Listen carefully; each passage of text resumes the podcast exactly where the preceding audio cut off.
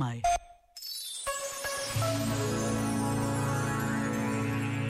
Escutar.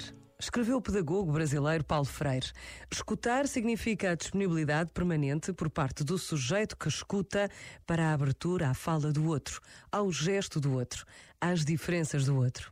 Isto não quer dizer que escutar exija a sua redução ao outro que fala. Isso não seria escuta, mas autoanulação. A verdadeira escuta não diminui em nada a capacidade de exercer o direito de discordar, de me opor, de me posicionar.